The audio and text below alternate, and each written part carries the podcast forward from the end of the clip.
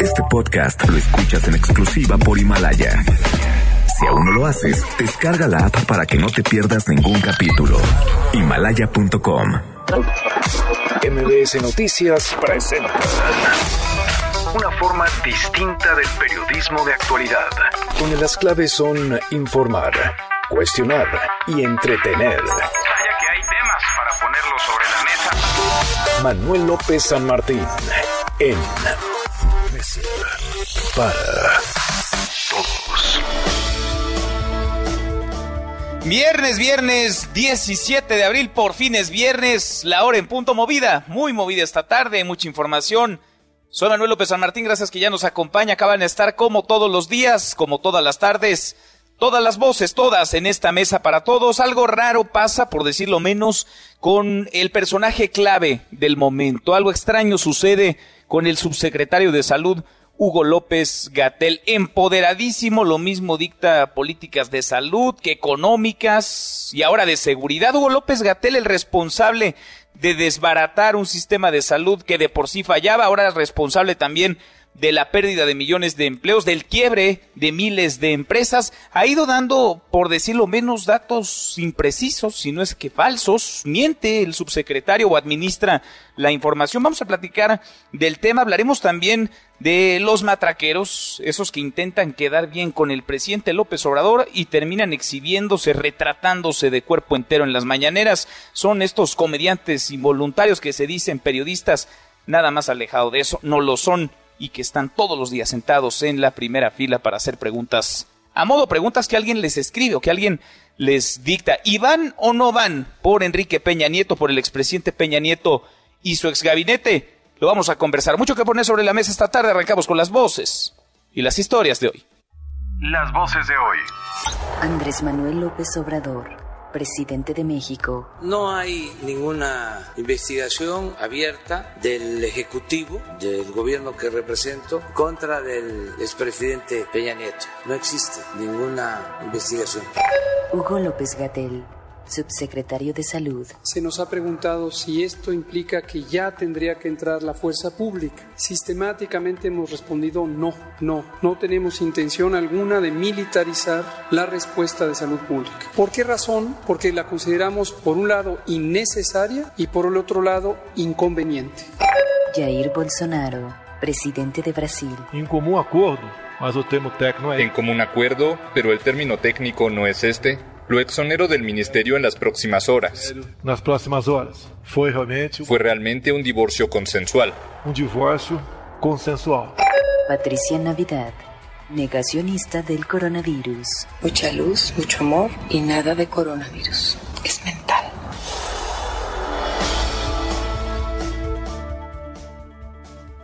Noticia los temas que están sobre la mesa y estas las imperdibles de hoy. Le entramos a la información. Cuestionar el proyecto de guía bioética que prioriza la vida de pacientes jóvenes sobre la vida de los adultos mayores es no tener nada que hacer. Esto dijo, así lo considera el presidente López Obrador. Esto tras responder a una pregunta dictada, escrita por alguien más, una pregunta leída esta mañana por un personaje surrealista llamado Lord Molécula, quien señaló a periodistas de estar entrando en una especie de complot contra el presidente López Obrador, es uno de los tantos comediantes involuntarios, matraqueros que están sentados todos los días en la mañanera del presidente en la primera fila. Escuche la respuesta de López Obrador. Es ganas de buscarle tres pies al gato, pero así están. Es lamentable que esto esté sucediendo, pero también es bueno al mismo tiempo, como diría el filósofo de mi pueblo. No está bien, pero tampoco está mal, porque muestra el cobre. Bueno, ni bien ni mal, sino todo lo contrario. Denunció además que los ataques a su gobierno son por tintes electorales. Escucha al presidente otra vez. Hay quienes buscan politizarlo todo. Esto también diría que es normal y va a crecer la descalificación al gobierno federal y a la institución presidencial en la medida de que se vayan acercando las elecciones del año próximo. Bueno, Hugo López Gatel, empoderadísimo, eh, goza de popularidad y de reflector, lo mismo dicta medidas de salud, economía y ahora de seguridad, descarta usar la fuerza pública para cumplir con la cuarentena. Escuche. Sistemáticamente hemos respondido no, no, no tenemos intención alguna de militarizar la respuesta de salud pública. ¿Por qué razón? Porque la consideramos por un lado innecesaria y por el otro lado inconveniente. Inconveniente porque esto perturbaría mucho la dinámica social que hasta ahorita ha sido muy favorable a esta respuesta. De todo habla Hugo López Gatel, de todo sabe o alguien cree que de todo sabe y lo pone a hablar de lo que sea. El Estado de México liberó anticipadamente a 59 reos, analiza 248 expedientes más, concedió además brazaletes electrónicos a 1.835 presos como parte de las medidas sanitarias para evitar que las cárceles se conviertan en centros de contagio. Bueno, las personas pueden entrar al metro de la Ciudad de México, traigan o no el cubrebocas, el apercibimiento es relajado. Habla uno de los usuarios hoy, a partir de hoy, en teoría es obligatorio el uso de cubrebocas en el sistema de transporte colectivo metro. Escuche una de tantas voces. Eh, pues sí, es que ahorita, aquí lo traigo, pero digamos que no, no me lo puse ahorita. Sí, claro, aquí en el metro, ya me la voy a poner, ya lo traigo camino. No, pues este, para este, cuidarnos, ¿no? Para, ahora sí es el bien para nosotros. Las protestas de quienes están en el frente de batalla, de médicos, de médicas, de enfermeros, de enfermeras, siguen ¿eh? todos los días. Es la constante personal médico del Hospital Pediátrico de Tacubaya en la Ciudad de México. Exige insumos para atender a pacientes sospechosos de COVID-19. Bloquearon el periférico en sentido norte y 161 países respaldan la iniciativa de México para que la ONU combata la especulación y el acaparamiento de insumos para el COVID-19. Esto lo aseguró Juan Ramón de la Fuente, el representante de México ante la ONU, quien hoy apareció en la mañanera a través de una videoconferencia. Y el gobierno federal pidió ayuda a médicos y enfermeras de 60 a 65 años de edad para reforzar el sector salud. No van a atender, ojo, no van a atender a pacientes con COVID-19. Serían contratados por un mes y recibirían una compensación de 30% sobre su salario. Y en Wuhan, China, donde todo comenzó, donde comenzó esta pandemia de COVID-19, revisaron su cifra de muertos y la elevaron, creció en 50% en Wuhan, China, agregaron 1.290 víctimas mortales, por lo que el total de fallecidos subió a 3.869 personas. Todo esto en medio de sospechas contra China de haber ocultado, manipulado, administrado información sobre el coronavirus. ¿Le suena? En tanto, en el mundo nos acercamos a las a las 150 mil muertes, superamos ya los 2.196.000 contagios. En nuestro país, ¿cómo van los municipios, los números de cada una de las alcaldías? Tijuana es el municipio con mayor número de casos positivos, 280, Culiacán 247. En ambos municipios, en ambos casos, la situación está prácticamente al límite, casi a punto de salirse de control. En Iztapalapa, 212 casos, en Cancún, 201, en Mexicali, 200. No hay que olvidar, eh, ojo, que pinta Mexicali, que pinta Tijuana, que hace algunas semanas apenas se convocó de manera irresponsable a una consulta chafa, patito, para tumbar un proyecto, para tumbar una obra, la planta cervecera de Constellation Brands. Bueno, pues ahí están los resultados, ¿eh? contagios masivos en Baja California. Estos que les enlisté, Tijuana, Culiacán, Iztapalapa, Cancún y Mexicali, son los cinco municipios con más casos acumulados de coronavirus, de acuerdo con el monitoreo de la UNAM. A nivel nacional, el modelo Centinela estima 55.951 casos. Bueno, y en otros temas, el presidente López Obrador eh, un aumento, descartó un aumento de 5% en la recaudación de impuestos, aplaudió a los contribuyentes, rechazó que haya recibido alguna propuesta del Consejo Coordinador Empresarial para un gran acuerdo nacional, aclarando que el gobierno no opera para grupos. No, no me la han presentado, pero este nosotros ya tenemos el plan este que se está preparando para iniciar la reactivación de la economía y consiste básicamente en destinar más fondos, más recursos en beneficio del pueblo. Es fortalecer todos los programas de bienestar, incluso adelantando los pagos. Bueno, y no se va a poder, ¿eh? lo que quería el presidente López Obrador, no se va a poder. Por ley, Banco de México no puede anticipar la entrega de los remanentes cambiarios. Esto lo reconoce el propio presidente, quien buscaba recaudar fondos para atender la emergencia por el COVID-19. Estaba pidiendo a destiempo un recurso que no le pueden entregar en estos momentos. Eso sí, ya sabe que el gobierno federal le pide a los contribuyentes, le pide a las empresas, Le pide usted a mí que nos pongamos a mano, que seamos solidarios, que paguemos a tiempo, pero ellos querían un beneficio, pues no, no se puede. Pitch Ratings rebajó la calificación de Pemex por segunda ocasión en lo que va del mes, redujo su nota crediticia de W a W menos, también bajó la calificación de la CFE de triple B a triple B menos y niega el presidente alguna investigación de su gobierno contra el expresidente Enrique Peña Nieto. Desde ayer corría esta no solamente versión, sino información documentada. Ahora vamos a platicar con Penilei Ramírez, periodista que la dio a conocer el día de ayer para la cadena Univisión. Dice el presidente que no, que no se investiga ni se va a investigar por ahora. Puede haber denuncias en la fiscalía de ciudadanos, pero nosotros no hemos formulado ninguna denuncia. Y en la buena de hoy, porque también hay buenas, el Politécnico aplica pruebas gratis para detectar COVID-19. ¿Cómo está eso, Adrián? Platícanos. Adrián Jiménez, buenas tardes. Buenas tardes, Manuel. Un saludo afectuoso para ti y el auditorio. A partir de esta semana, el Instituto Politécnico Nacional comenzó a aplicar pruebas de detección del COVID-19 de forma gratuita a los miembros de la comunidad politécnica y jubilados que presentan síntomas de la enfermedad. En un comunicado, la institución detalló que las muestras se tomarán y analizarán en las instalaciones de la Escuela Nacional de Ciencias Biológicas.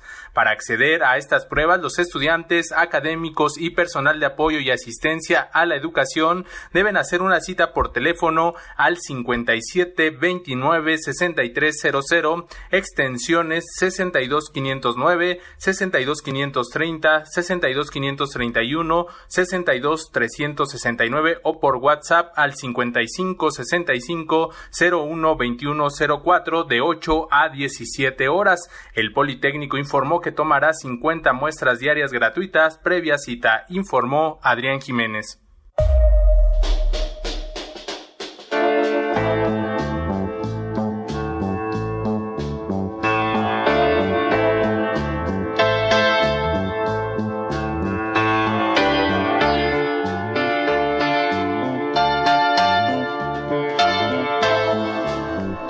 Querido José Luis Guzmán, como todos los días, siempre me da más gusto saludarte en viernes, a esta hora en esta mesa para todos. ¿Cómo estás, Miyagi? Muy bien, Manuel, ¿y tú? Bien, muy bien. Oye, cuéntame cómo van tus gatos, porque he visto en redes sociales que vas subiendo fotos de tus gatos en este encierro. Algo me dice, me late que tus gatos ya no te quieren en tu casa, Miyagi. No, los gatos son los principales, este, enojados con esto del coronavirus, ya, ya no me soportan. Pero no, ahí la llevamos. Somos un matrimonio feliz los tres. Ajá. Bueno, ¿no se quejan demasiado? No, no mucho. Ok, está bien. ¿Qué oímos, Miyagi? Cuéntanos, ¿qué estamos escuchando? Fíjate que estamos escuchando a Paul McCartney. ¿Por qué? Esta canción que escuchas que es completamente instrumental, en ella McCartney toca todos los instrumentos. Es más, a, ver qué instrumentos hay. Mira, ves, súbele tantito, mi querido Michael, pero que, fíjate.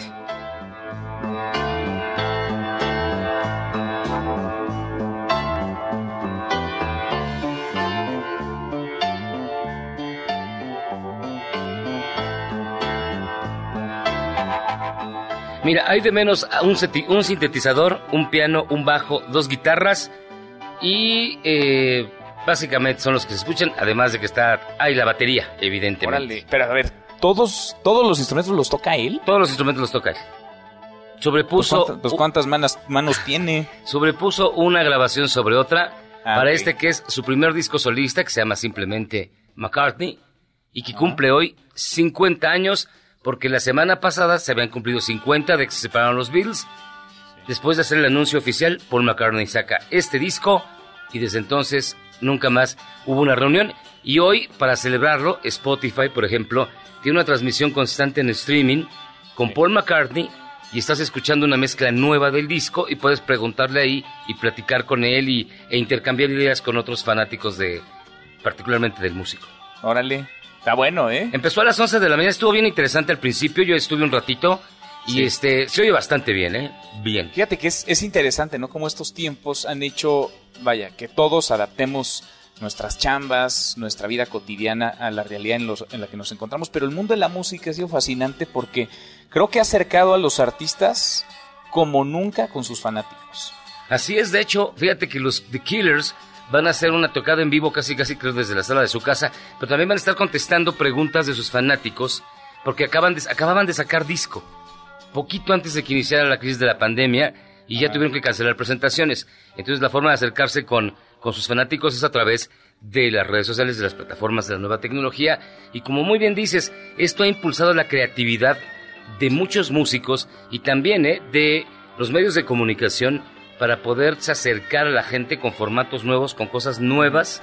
Y, está, y esto significa poco menos que una revolución en los medios de comunicación, Manuel, porque estamos viviendo tiempos que no habíamos vivido, que nos obligó la necesidad, pero que van a cambiar en mucho eh, cómo se entienden los medios de comunicación a partir de este, de este fenómeno del coronavirus. Totalmente, totalmente. Ahí está una cercanía no vista jamás entre artistas, fanáticos, pero además una solidaridad entre los propios músicos que normalmente jalan por su lado, ¿no? Y a final de cuentas, pues, unos compiten con otros, se van administrando ahí las fechas y ahora vemos trabajos conjuntos padres, la verdad vale la pena, es dentro de esta epidemia y dentro de esta contingencia lo que vale la pena. Milla, y gracias y nos escuchamos al ratito. Nos escuchamos al ratito, Manuel. Gracias, muchas gracias, muy buenas tardes, José Luis Guzmán, como todos los días en esta mesa para todos. Bueno, hemos ido platicando de la emergencia sanitaria en la que nos encontramos y hemos ido platicando de los bandazos, por decirlo menos, que va dando el subsecretario de Salud, Hugo López Gatel. Hugo López Gatel está al frente, Hugo López Gatel está a cargo, Hugo López Gatel es el vocero. Y Hugo López Gatel está administrando, por decirlo suave, la información, porque cuando uno revisa los datos que él mismo ha aportado, cuando uno revisa las posiciones que él mismo ha ido colocando sobre la mesa, pues, encontramos cifras contradictorias, cifras que no cuadran, datos que no machan entre sí. Hugo López Gatel, que operó, que ejecutó el desmantelamiento de un sistema de salud que de por sí fallaba ya cuando mataron al Seguro Popular y nació el Instituto Nacional de Salud para el Bienestar, pero ahora Hugo López Gatel también será el responsable de la pérdida de millones de empleos, porque él va dictando las políticas económicas. ¿O usted ha visto a la secretaria de Economía? ¿O al secretario de Hacienda? No, es Hugo López Gatel, que también hoy habló de temas de seguridad. ¿Ha visto, por cierto, Alfonso Durazo en los últimos días? No, también es Hugo López Gatel, es un súper subsecretario que tiene poderes plenipotenciarios en esta emergencia. Bueno, el subsecretario López Gatel ha dado cifras contradictorias en varios frentes. Uno particularmente es llamativo, el número de ventiladores con los que cuenta el sector salud para atender a pacientes graves de COVID-19. Ha dicho que hay 5 mil, ha dicho que se comprarán otros 5 mil, ha dicho que se comprarán otros 10 mil, ha dicho que hay en realidad 7 mil 500. ¿A qué cifra, qué dato le hacemos caso? Difícil, muy difícil de atinar. ¿Usted qué piensa de estas cifras contradictorias? Hugo López Gatel está desinformado, improvisa, miente o simplemente va actualizando la información. Opine con el hashtag Mesa para Todos, abiertas ya nuestras vías de comunicación, el WhatsApp 5524-99125, viene el teléfono en cabina 5166-1025. Pausa, vamos arrancando esta mesa, la Mesa para Todos.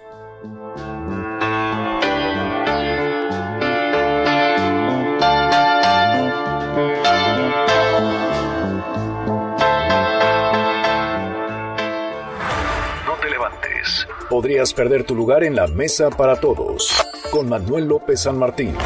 Regresamos. Conviértete en héroe durante la contingencia. Usa el estornudo de etiqueta. Cúbrete con la parte interna del codo. Mantén limpias tus manos. MBS Noticias. Contigo en casa. Este es su archivo muerto en Mesa para Todos. Luciana García Nores, hija del expresidente del Perú, Alan García, lee la carta dejada por su padre antes de suicidarse de un tiro en la cabeza al momento de ser detenido bajo cargos de corrupción. 17 de abril, año 2019. He visto a otros desfilar esposados, guardando su miserable existencia, pero Alan García no tiene por qué sufrir esas injusticias y circos. Por eso le dejo a mis hijos la dignidad de mis decisiones a mis compañeros una señal de orgullo y mi cadáver como una muestra de mi desprecio hacia mis adversarios porque ya cumplí la misión que me impuso. Seguimos, volvemos a esta mesa, la mesa para todos. La mañanera de hoy tuvo invitado virtual, invitado especial, Juan Ramón de la Fuente, el representante de México en la ONU. Estuvo también el secretario de Relaciones Exteriores, Marcelo Ebrard, hablando de insumos, de insumos médicos para enfrentar la emergencia en la que nos encontramos. Cuéntanos, Rocío, la mañanera de hoy. Rocío Méndez, muy buenas tardes. Buenas tardes, Manuel. Pues al momento hay 161 países que copatrocinan la iniciativa de México que fue planteada por el presidente Andrés Manuel López Obrador en esta cumbre virtual del G20 para que la Organización de las Naciones Unidas y también la Mundial de Salud vigilen que exista un acceso equitativo, no haya acaparamiento ni especulación al adquirir insumos de salud, no solo los ventiladores o equipos de protección a personal médico, sino también futuras vacunas y tratamientos para curar el coronavirus. Así lo informó vía remota Juan Ramón de la Fuente, representante de México en la ONU. La propuesta es va a evitar el acaparamiento de equipos, de medicinas, de vacunas cuando se tengan para enfrentar este virus y que todos los países, independientemente de su situación económica, tengan acceso a estos medicamentos, a estos equipos y puedan atender a sus pueblos, se pueda atender a enfermos y se puedan salvar vidas. Así se expresó el presidente de la República, Andrés Manuel López Obrador, sobre lo dicho por Juan Ramón de la Fuente, que en resumen, destacaba que el próximo lunes habrán de decidir todas las naciones que integran la ONU si avalan esta propuesta. Al momento ya lleva prácticamente las dos terceras partes de la gran mayoría que integran este consorcio internacional. Y por otra parte, el día de hoy, Manuel, el gobierno de México hizo un llamado a enfermeras y médicos de servicio público sanos que tengan entre 60 y 65 años y en este sentido puedan colaborar para apoyar a pacientes afectados por otros padecimientos y no el coronavirus. A cambio tendrán una compensación del 30% sobre su sueldo durante un mes. También en este marco hay que aclarar que el presidente Andrés Manuel López Obrador Manuel se refirió a la polémica generada luego de que el Consejo de Salubridad General de México publicó esta guía bioética de asignación de recursos de medicina crítica donde se privilegiaría la atención de jóvenes sobre adultos mayores enfermos de COVID. Vamos a escuchar. Si hay que optar entre salvarle la vida a un joven o a un adulto mayor, ¿a quién se le salva la vida? Bueno, pues los médicos, los científicos tienen un código ético, no solo en México, en el mundo, que no coincide necesariamente con el pensamiento de todos. Es como cuando se tiene que decidir porque un familiar está en una situación de gravedad ya insalvable y es si se continúa eh, manteniéndolo así o los familiares toman la decisión de decir ya ha sufrido mucho. Entonces meterse en esos casos es realmente no tener que hacer el día de hoy, Manuel, también se habló sobre los cordones para impedir contagios de coronavirus, por ejemplo, en estos poco más de 900 municipios libres de COVID. El presidente López Obrador enfatizó que en esta emergencia sanitaria no ha habido toques de queda, todo ha sido voluntario. El subsecretario de Salud, Hugo López Gatel, aclaró que estos retenes serán operados por personal de salud pública regional. Y en el caso de los migrantes que siguen cruzando el país en medio de la cuarentena por el coronavirus, el canciller Marcelo Ebrard insistió en que prácticamente hay una reducción de indocumentados, pero aquellos que sí están en el país de manera ilegal se les han hecho propuestas con un carácter eminentemente humanitario. Vamos a escuchar. 325. Hasta el día de hoy se hacen diferentes tipos de filtros sanitarios con las normas que la Secretaría de Salud ha emitido. Solamente hemos encontrado uno que estaba en un albergue de la iglesia en Nuevo Laredo y hemos estado trabajando muy cerca de la Iglesia Católica con sus diferentes redes, no, no de ahora, desde el que empezó el gobierno y así lo seguiremos haciendo. Y no, no se colocan a centroamericanos en medio de ningún lado en el sur del país. Eso no lo estamos haciendo. Sí estamos accediendo y facilitando su regreso a sus países cuando sus países lo aceptan y el migrante lo acepta. Manuel es el reporte al momento. Bueno, movida la mañana, movida la mañanera. Gracias, Rocío. Hasta pronto. Hasta muy pronto, buen viernes, muy buenas tardes, mi compañera Rocío Méndez. E increíble, en medio de la emergencia sanitaria, en medio de esta contingencia para la que tuvimos tiempo, ¿eh? porque el virus llegó a México meses después de que comenzó en China, meses después de que se presentaron los primeros casos en Europa. Tiempo tuvimos de sobra. Hay protestas del personal del sector salud todos los días pidiendo lo mínimo, lo indispensable, insumos médicos para atender a los pacientes de COVID-19. Tenemos reservas suficientes para enfrentar cualquier crisis. El INER está preparado para contener absolutamente todo. La realidad es otra. Y estamos actuando lento aquí, muy lento. Necesitamos ya tener las cosas para salvar a los mexicanos. Nosotros no nos estamos negando a la, dar la atención, la hemos dado todo el tiempo aún sin tener lo necesario. Que su exigencia es legítima. Debemos cuidarlos a ustedes primero. No contamos con cubrebocas, no contamos con guantes no contamos con gel antiséptico, no contamos con ventiladores en caso de que haya un paciente que complique. Se están adquiriendo ventiladores, ya se cuentan con adquisiciones hasta de 5.000 ventiladores. La Comisión Nacional de Bioética, que depende de la Secretaría de Salud, tuvo reflexiones con eh, distintas personas especialistas en ética, en bioética, y lo que consideramos que es muy importante en este momento es ubicar los distintos escenarios en los que podemos enfrentar una situación tan compleja como esta. Guía bioética de asignación de recursos de medicina crítica. El propósito de este documento es establecer los parámetros que los responsables de brindar atención deberán de seguir en caso de que el número de personas que necesiten cuidados intensivos, como ventiladores o respiradores, supere el número de equipos existentes y se vea en la necesidad de decidir quién recibirá la atención médica, quién vive y quién muere, convertirse en Dios. Del domingo 12 de abril al jueves 16 el número de personas intubadas en hospitales por COVID pasó de 265 a 355 en la ciudad en tan solo tres días. Ahorita tenemos en el Centro de Ingeniería de Michoacán, en, Morelia, una estrategia con 321 ventiladores que se están reparando. Que no hay ningún centro de ingeniería del En Michoacán. No tenemos ventiladores y los pocos que hay son del año de, de la inauguración del ITE Vaya situación en la que nos encontramos, insisto, hubo tiempo suficiente para prepararnos. Repite un día sí y otro también Hugo López Gatel que desde enero de este año se tomaron previsiones, se adquirieron insumos. ¿Es verdad esto? Porque si es verdad no hace sentido, ¿eh? ¿O es mentira? Y con todo cinismo, con toda la caradura, está faltando a la verdad frente a los medios de comunicación cada noche el subsecretario de Salud López Gatel. Hoy hubo de nuevo protestas del personal que está en la primera línea de batalla, que está en el frente de esta guerra contra el virus. Ernestina Álvarez, Ernestina, buenas tardes. Así es, Manuel. Buenas tardes para ti, para los amigos del auditorio personal médico del Hospital Pediátrico de Tacubaya.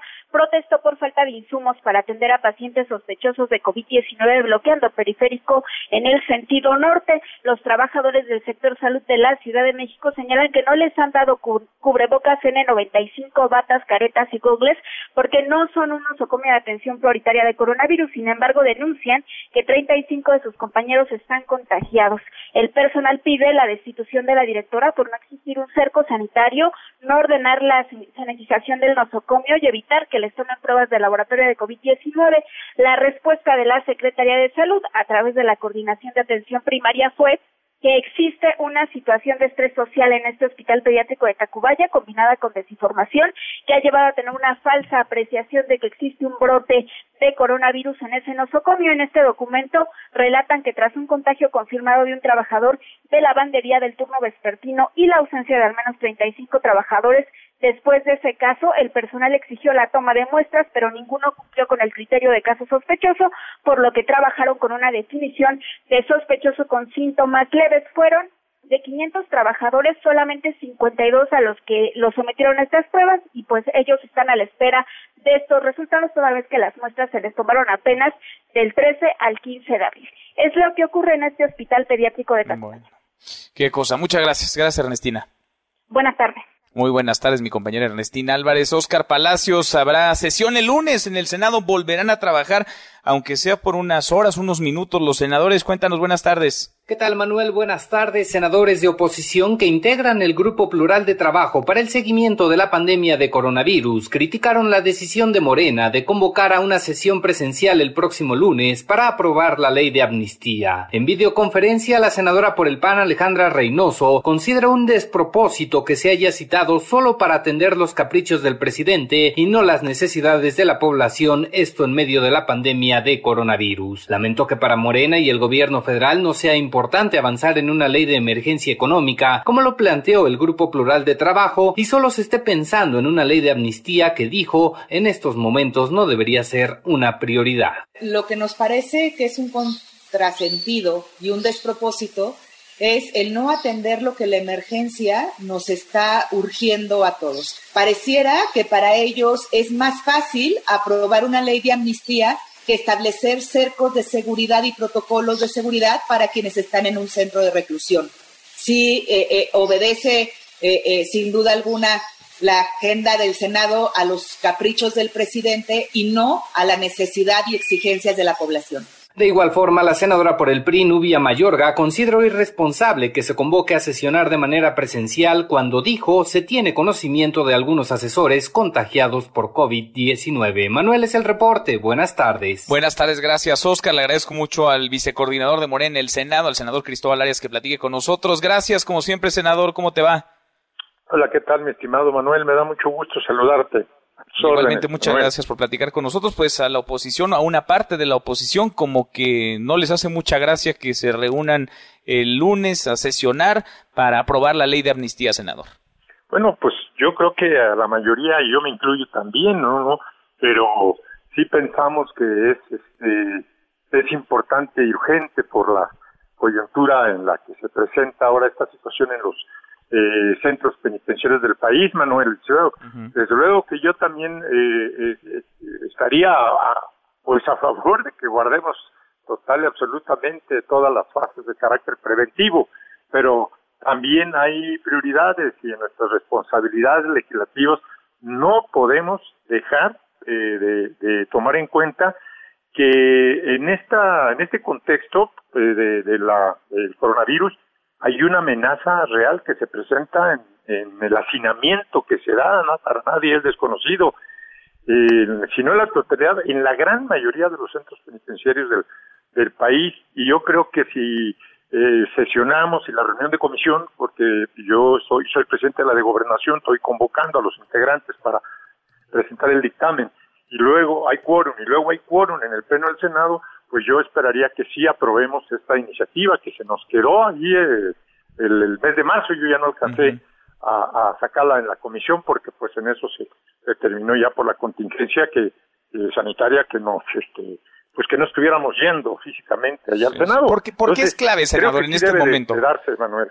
¿Por qué es clave en este momento aprobar esta ley, la ley de amnistía? Que hay que decirlo, es una propuesta de campaña del presidente López Obrador. Yo en lo particular lo he dicho aquí y en otros espacios. Eh, simpatizo, vaya, creo que hay que quitarle presión a un sistema penitenciario que está rebasado hace mucho. Pero ¿por qué en este momento es el mejor momento para hacerlo? Bueno, yo diría que es por razones eh, eh, en este momento de carácter humanitario. Si la amnistía de llegarse a aprobar en el Senado va a beneficiar a un universo de más de 100.000 personas que no son reos de alta peligrosidad, no han cometido delitos de alto impacto y que entonces eh, muchos de ellos son gente de muy escasos recursos, vulnerables, eh, que encajan en, la situación de las categorías de alta de alta pobreza y están ahí eh, conviviendo con reos este, que sí son eh, eh, de una ferocidad y una peligrosidad y que además en este momento yo digo, ¿por qué de razones humanitarias? Porque en esas condiciones en que ellos están eh, viviendo todos en general y, y en particular estos que les podría beneficiar, pues este, están corriendo un potencial riesgo de, de, contagiarse y de que entonces ahí tengamos eh, una población de, de, miles y miles en el país, pues que podría ser francamente incontrolable. Entonces yo siento que esto viene a aliviar un poco pues es el descongestionamiento en los centros penitenciarios del país, Manuel. Ahora, ¿No valdría la pena, senador, estoy platicando con el vicecoordinador de Morena en el Senado, con el senador Cristóbal Arias, que aprovechando viajes, si ya se van a sentar, si ya se van a reunir, se pudieran platicar también ideas, propuestas que hemos escuchado desde todos los partidos para hacer frente a lo urgente, a lo inmediato, a la crisis económica en la que estamos? Sí, yo estoy de acuerdo, nada más que ninguna fracción parlamentaria, incluyéndome la mayoría de la que yo formo parte, ni y menos los de la oposición, no hay una iniciativa eh, al respecto, o sea, a ir al pleno nada más a debatir, deliberar y estar hablando en generalidades sin nada concreto, pues yo no le vería ningún sentido. Aquí hay ya una minuta de ley, hay un dictamen que yo voy a, presentar y que pues si yo espero que vote la mayoría y en, el seno de la comisión de gobernación y luego en el pleno, pero en el otro es lo otro que yo he escuchado y he leído efectivamente tanto estas declaraciones en ese sentido pues yo lo veo bien, nada más que no hay no hay materia, pues este técnicamente, jurídicamente hablando, para que la discutamos eh, sobre qué se aportaría desde el punto de vista legislativo en materia económica para contribuir a la reactivación o la contención de la crisis económica derivada de la, pandemia del coronavirus. Si la hubiera, sí podrían sentarse, ¿no? Como en este Así es, si lo hubiera, sí podrían. Que, hay algo concreto, porque lo que no creo yo correcto, que no es, no es más que una actitud política, es decir, es que hay que aprovechar para también hablar sobre la política, eh, cómo podemos aportar para legislativamente para, lo, para contener esta crisis también económica derivada de la contención sanitaria. Sí, nada más que no hay nada concreto, no hay ninguna iniciativa ni en la, en la Comisión de Economía, es decir, en ninguna comisión para acabar pronto, Manuel, no son más que buenas intenciones, pero que si no hay materia, ¿cómo lo discutimos? Pues ahí está el tema. El lunes habrá sesión, será una sesión inédita, como son inéditos los tiempos que nos toca vivir. Senador, gracias. Sí, a tus órdenes, Manuel. Ya te informo desde el, el lunes este, cómo nos fue. Espero que bien platicamos, ahí tocamos base contigo. Muchas gracias, senador. es el senador Cristóbal Arias, el vicecoordinador de Morena en la Cámara Alta. Le agradezco mucho a la senadora del PAN, a Xochil Gálvez, que platique con nosotros esta tarde. ¿Cómo estás, Xochil, senadora? ¿Cómo te va? Muy bien, muchas gracias. A ver, al PAN como que no le encantó la idea de ir el lunes a aprobar la ley de amnistía. ¿Van a ir o no van a ir a la sesión? Bueno, primero me impresiona que Cristóbal no sepa todas las iniciativas que hemos presentado. Yo especialmente tengo una para el tema de ventiladores que va a ser el gran tema en tres semanas. Sí. Este código de bioética que se, que se debatió y que se retiró, pues simplemente define a quién le pones un ventilador y a quién no, porque no hay. Donald Trump no nos ha contestado de los 10.000 ventiladores. No, no, y López Gatel ha dado varias cifras, que si 7.500, que si 5.000, que si vamos a comprar 5.000, que, si vamos a comprar 10.000. Que ya veremos los costos en su momento, no ahorita, no es momento de pasar a cuentas, eh, pues nos van a entregar 2.000.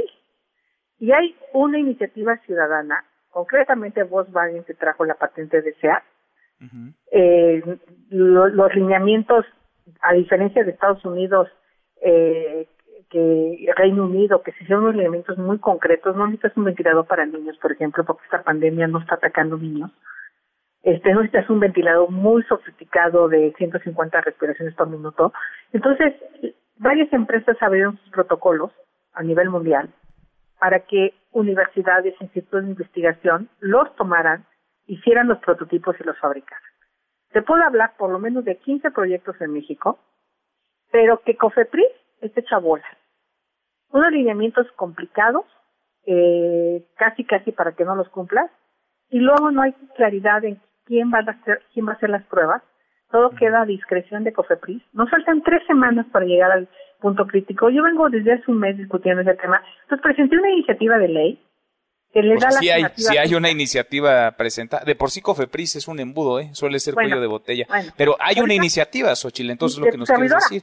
Está presentada como para modificar la ley, que si en cinco días Cofepris no te contesta, los gobiernos estatales puedan publicar estos lineamientos y se puedan tener ventiladores de fabricación Entonces, y eso puede ser en todo el equipo médico, en batas, en mascarillas, en todo aquel que quiera fabricar eh, durante entonces, la a ver, pero entonces lo que tú dices es, si nos vamos a sentar, si nos vamos a reunir, si va a haber sesión en el Senado para aprobar la ley de amnistía, pues también podemos discutir otras cosas, aprovechando que estaremos es ahí. Yo, por supuesto que le entro a debatir la ley de amnistía. Es absolutamente falso que hoy no haya instrumentos para poder sacar. Yo, siendo funcionaria del gobierno del presidente Fox, me tocó excarcelar a cientos de indígenas Llegamos hasta el indulto presidencial a veces. Llegamos a presentar pruebas supervivientes en los indígenas de Coronada de la Virgen que les habían sembrado armas y el, custo, el cuate que les, se las sembró confesó, pero ya se había cerrado el proceso. La PGR me aceptó las pruebas supervivientes y los logramos sacar. O sea, sí hay mecanismos para sacar a los presos, pero estos no han hecho su chamba. Eh, eh, ¿Cómo la Ciudad de México ya está mandando a su casa a los que tienen 70 años o más? o a los que ya cumplieron dos terceras partes de su condena, dos quintas partes, tres quintas partes de su condena se ponen a su casa. Eh, eh, el tema es un mero pretexto para sacar una promesa presidencial para desviar la atención en un momento que la gente lo que quiere es discutir un programa de emergencia económica. Tenemos una iniciativa presentada, el PAN, para dar un ingreso básico universal a todas las personas que hayan perdido su empleo o que estén en la economía informal. En este momento España ya lo aprobó y ya lo está otorgando. E, este, en Estados Unidos ya le están dando un cheque de 1.200 dólares a los ciudadanos norteamericanos que se inscribieron al programa.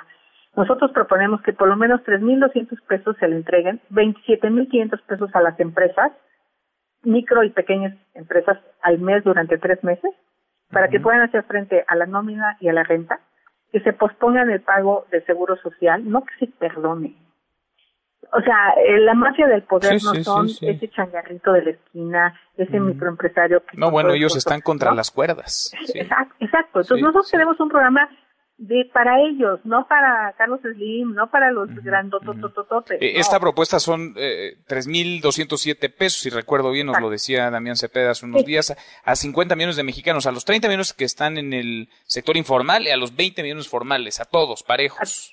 parejo. Pero si quieren empezar por alguien, pues por los que han perdido su empleo y los que están en informalidad, ¿no? Porque pues, por lo menos... Pues, pues sería, pues sería bueno que si van a verse las caras, pues aprovecharan, ¿no? Pienso yo, aprovecharan el viaje. Ahora, ¿va a ir el PAN a la sesión del lunes o no va a ir Xochitl? A ver, yo voy a estar ahí. Mi sentido de responsabilidad me llama. Y lo otro, ¿cómo es posible que no podamos sesionar virtualmente?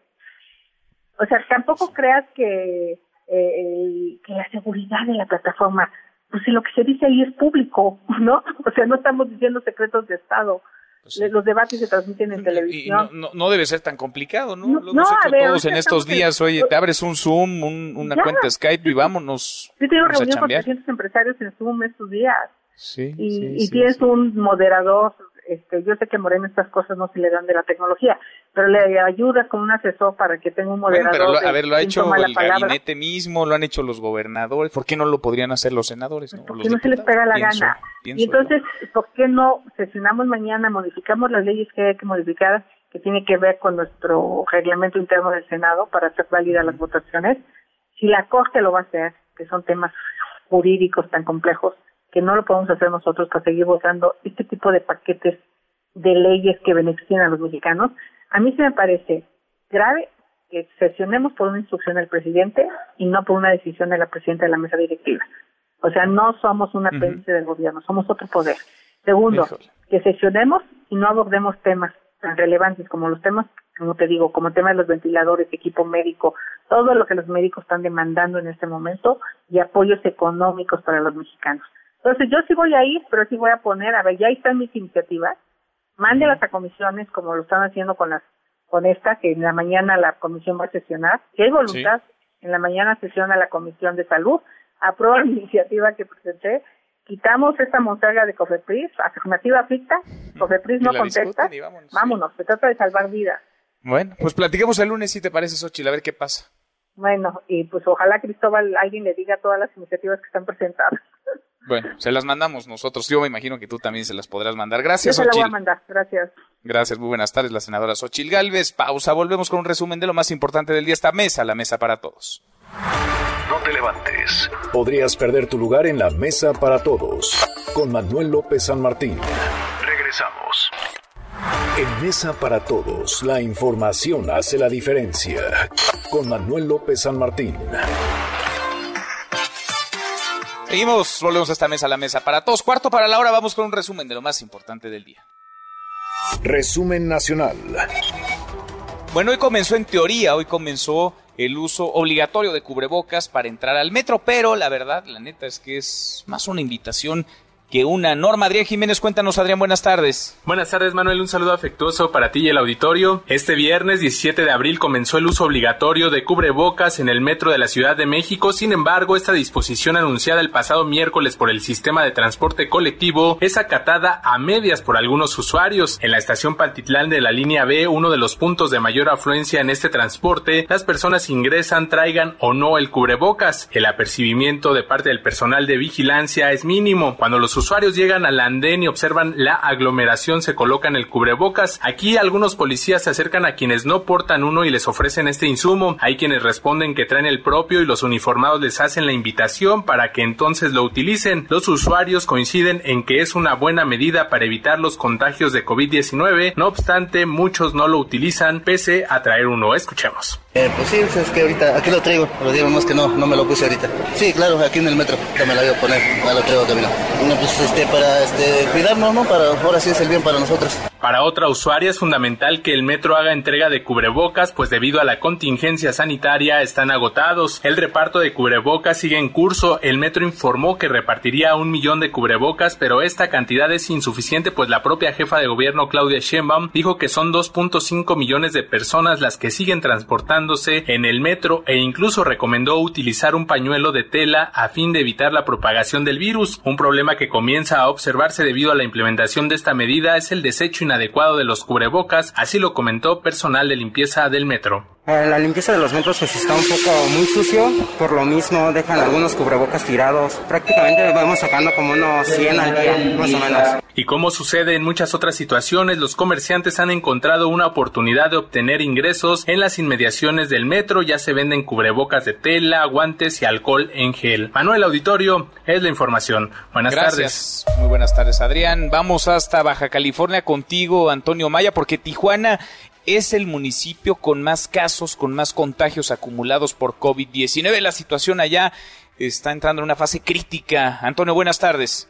Buenas tardes, Manuel. Comentarte que el gobernador de Baja California, Jaime Bonilla Valdés, aseguró que el gobierno de Andrés Manuel López Obrador está presentando información errónea sobre los decesos por COVID-19 en esta entidad federativa. Escuchemos lo que dijo el mandatario estatal. O sea, yo voy a tener como gobernador, les voy a exigir que den información verídica de Baja California. No pueden dosificarla. Si esto es cierto, ¿eh? Digo, una de las dos personas están diciendo mentiras, o ellos o nosotros. Mañana te voy a pedir que me presentes esa lista para que la vean en México, el número que nosotros informamos es el correcto. O sea, nosotros tenemos 72 defunciones y en México reportan 31. Manuel, el gobernador dijo que su gobierno diariamente actualiza toda la información que tenga que ver con esta enfermedad respiratoria, por lo que mañana le presentará a representantes del gobierno federal la cifra de casos que ha manejado su gobierno. También te comento que es el día de hoy van 565 casos positivos en Baja California, de los cuales 298 pertenecen a Tijuana, 236 a Mexicali, 19 a Tecate, 5 a Ensenada, 5 a Rosarito y dos a San Quintín. En cuanto a las defunciones, te puedo decir que ya suman 72, siendo Tijuana en donde se concentra la mayoría de las muertes por COVID-19. Hasta aquí la información desde Baja California. Continuamos en Mesa para Todos. Gracias, muchas gracias Antonio. Y después de Tijuana es Culiacán, el municipio, el segundo municipio con más casos confirmados en el país. Hasta Sinaloa voy contigo, Karina Méndez. Karina, buenas tardes. Hola, ¿qué tal Manuel? Buenas tardes. Desde Sinaloa te saludo y te informo que la Secretaría de Salud dio a conocer que Sinaloa se ha presentado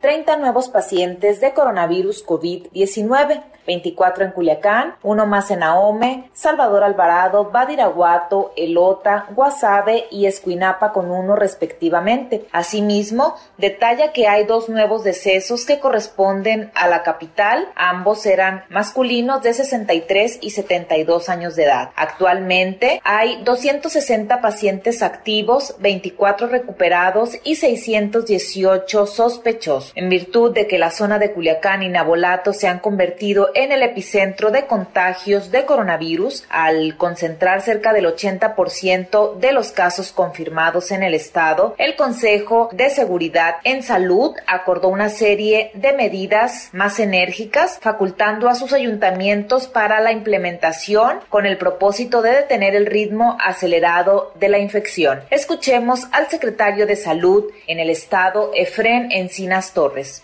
Y también, sobre todo en Culiacán, la tasa de letalidad, cerca del 80% de los que han fallecido por la enfermedad de COVID-19 han sido en Culiacán. Ante ello, se facilitó, eh, se permitió tomar las medidas que fueran necesarias por ellos a efecto de eh, contener la enfermedad.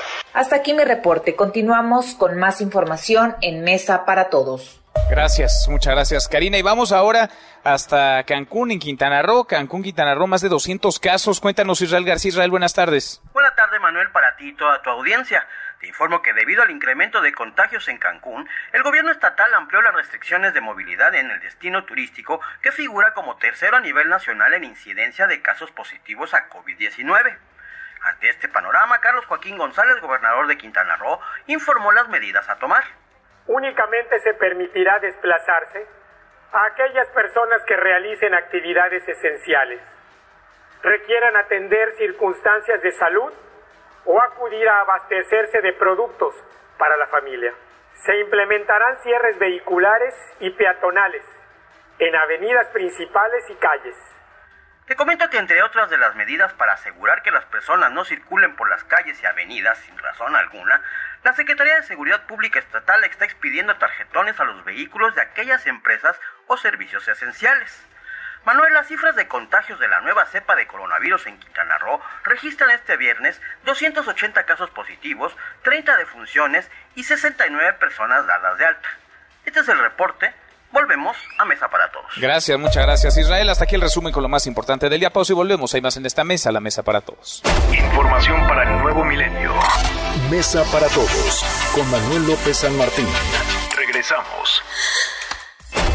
Más información y análisis en Mesa para Todos con Manuel López San Martín.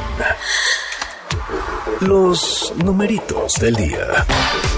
Citlali Sáenz, Citlali, qué gusto saludarte, ¿cómo estás? Hola Manuel, buenas tardes a ti, buenas tardes también a nuestros amigos del auditorio. Ya es viernes, en esta última jornada de la semana en Wall Street están operando mixtos los principales índices. El Dow Jones Industrial gana 1.50%, está perdiendo el Nasdaq 0.11% y la Bolsa Mexicana de Valores va muy bien esta jornada, gana 2.76% el S&P BMV y se ubica en 34.721.10 unidades.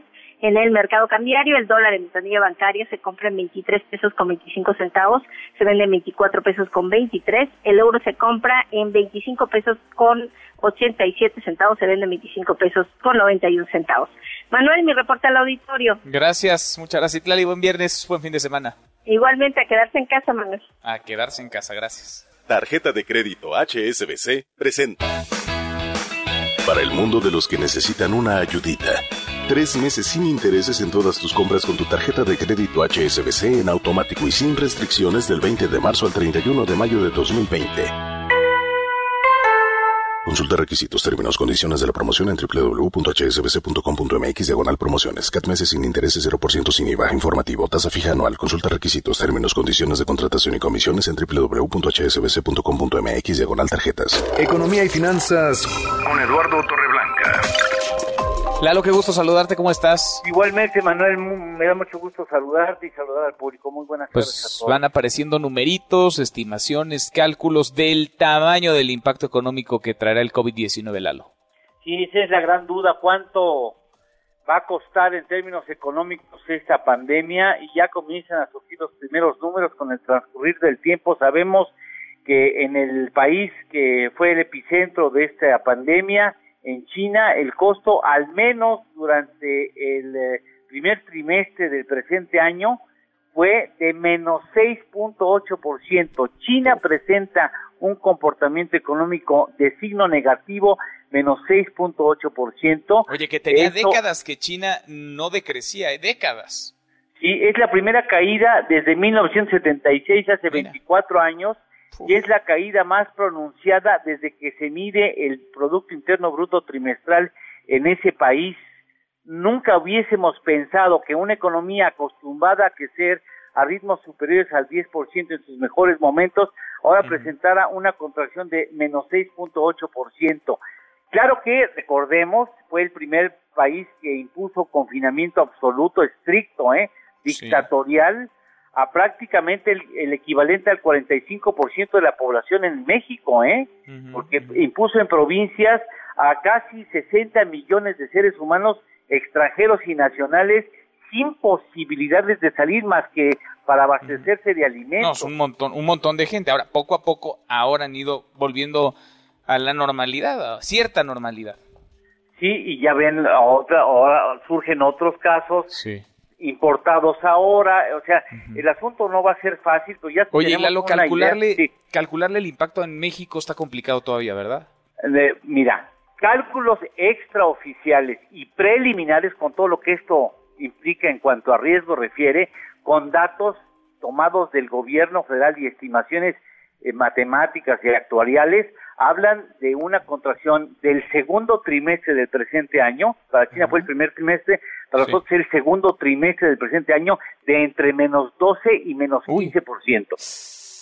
Vaya impacto, qué, qué duro. Lalo, ¿tenemos postre? Bueno, nomás decirte que en China finalmente gran apoyo reciben las pymes, que son poco más de 8 millones de pymes que hay en ese país responsables del 75% del empleo formal y allá el gobierno pues tuvo canicas suficientes como para apoyar a sus pequeñas y medianas empresas. Pues sí, allá sí salvaron empleos y por tanto salvaron empresas. Lalo, buen fin de semana, buen viernes. Igualmente, cuídense mucho, por favor, y quédense en casa y que tengan buena tarde y buen fin de semana. Igualmente, Lalo, gracias. Tarjeta de crédito HSBC presentó. Manuel López San Martín es el anfitrión de esta mesa para todos. A la hora en punto cerramos esta primera de la mesa para todos, saludando ya a nuestros amigos de Chiapas, de San Cristóbal de las Casas, allá nos escuchan a través de Veritas Radio en el 90.7 de FM. Pausa, volvemos con la segunda de esta mesa, la mesa para todos. Información para el nuevo milenio. Mesa para todos, con Manuel López San Martín. Regresamos. Más información y análisis en Mesa para Todos con Manuel López San Martín.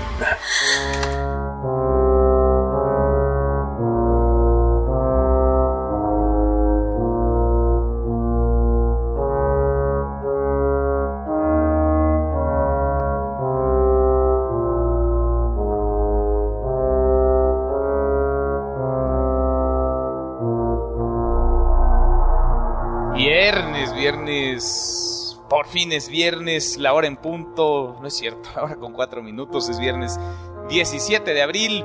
¿Por qué escuchamos lo que escuchamos? Ahora lo conversamos con Miyagi y con José Luis Guzmán, como todos los días en esta mesa. Para todos, es una tarde esta movida de semana intensa que hemos tenido que viene antecedida de meses, de días complicados por la emergencia sanitaria, por la crisis económica. Vamos a revisar las redes, cómo se mueven las cosas en Twitter. De las redes esta mesa, la mesa para todos. Caemos en las redes. Bueno, no deja de moverse el hashtag COVID-19 desde hace semanas, meses. Las cifras se siguen moviendo, siguen cambiando por minuto prácticamente. Desde que empezamos el programa de hoy hasta este momento rebasamos ya los 2 millones de 200.000 contagios, nos acercamos a las 150.000 muertes. Vaya, el dato, el ranking, la data del horror, 2.214.861 casos confirmados y contando. A propósito del coronavirus, no todo es malo, ¿eh? al contrario, hemos visto otras caras de esta moneda, hemos visto solidaridad, hemos visto muestras de unión, de apoyo. Hashtag One World Together at Home. Y es que artistas como Andrea Bocelli, Billie Eilish, Chris Martin, Elton John, J Balvin, Paul McCartney, varios más, Taylor Swift, van a unir sus talentos, sus voces mañana sábado en un concierto virtual que será transmitido a nivel mundial para reconocer el esfuerzo de quienes están en la primera línea de esta batalla contra el virus, de los trabajadores de la salud, apoyar con fondos para la lucha contra el coronavirus y que la gente se quede en casa. Medio mundo, literal, medio planeta está guardado en su casa ante esto que es inédito. Jamás habíamos estado en una circunstancia, vaya, similar ni parecida siquiera. Lady Gaga, por cierto, Lady Gaga va a ser la presentadora. Se va a transmitir en redes sociales, en las redes sociales de Global Citizen a partir de las 19 horas, 7 de la noche, tiempo del centro de México. Bueno, y a propósito del mundo del espectáculo, pero guardadas todas las proporciones, hashtag Kiko. Y es que Carlos Villagrán, famoso por su personaje de Kiko en la vecindad del Chavo del Ocho, pues tampoco cree que exista el COVID-19, el coronavirus. Dio estas declaraciones para un programa de espectáculos. El programa Sale el Sol. Escuche lo que dijo Kiko a mí me pareció un engaño lo que están haciendo, ¿no? De, del COVID-19, que es un engaño en el mundo. No existe el COVID-19. Que lo que pasa es que a través del miedo, el caballo negro, a través del miedo, nos mataron y todos nos encerramos. Al encerrarnos todo el mundo, pues ellos empezaron a poner antenas para el 5G que llevan miles de antenas colocadas en universidades, en, en escuelas, de todo, y satélites a baja altura de más de 6.000 satélites. Entonces quieren hacer una red para el año 2030, pues controlar lo que se llama la población mundial. ¿Cómo ve? ¿Qué le parece? Bueno, ya no nada más no cree en el COVID-19, que ha dejado, insisto, eh, hasta esta hora 150 mil muertos en el planeta y más de 2 millones 200 mil casos confirmados, más un montón, échele otro tanto igual por lo menos de casos que no están confirmados. Pero además ya le entra la teoría del complot y Kiko, Carlos Villagrán, cree que todo esto pues, fue provocado por los líderes del mundo para colocar unas antenas de internet 5G y además unos satélites.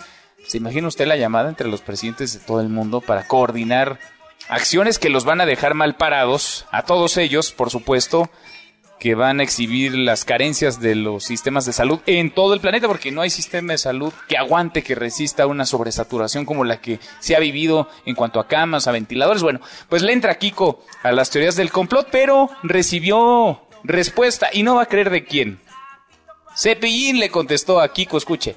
Creo que existe una ignorancia, no hay responsabilidad. El caso de Carlos, a lo mejor no está bien, bien empapado de esto como, pues como uno, como otros, pero, pero siento que sí, pues este, no hay responsabilidad, pero sí eh, le falta checar mejor todo lo que está pasando. Pues es como decir que no existe la gripa, es como decir que no existe el H1N1, es como, eh, como decir que, que, no existe la diabetes. O sea, Carlito Villagrán, eh, no sé por qué lo diría, pero de que existe, existe.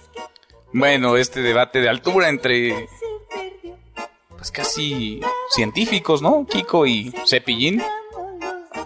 Pues ahí están contestándose uno a otro que si existe, que si no el coronavirus, el COVID-19, más allá de fake news y más allá de tomarlo a broma, risa, porque nos viene bien un poco de humor, un poco de ligereza en estos días tan complicados, evidentemente existe. Evidentemente ahí está el coronavirus, sus estragos, no solamente en materia sanitaria y la emergencia global que se vive, sino el impacto económico.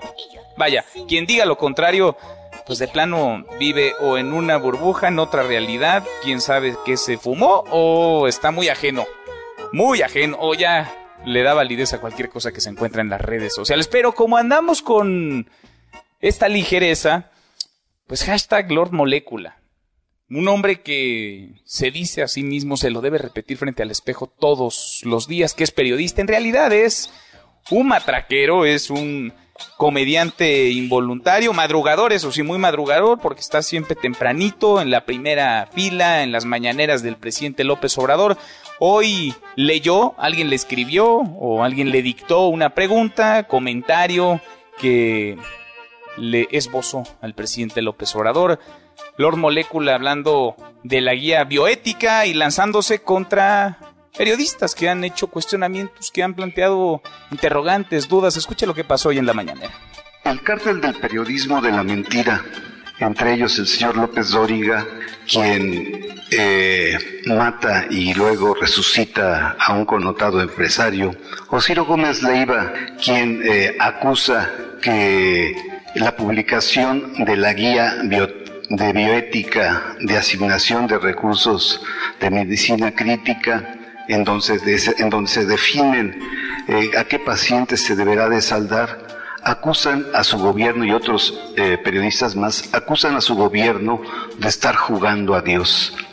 ¿Me podría explicar si su gobierno juega a ser Dios?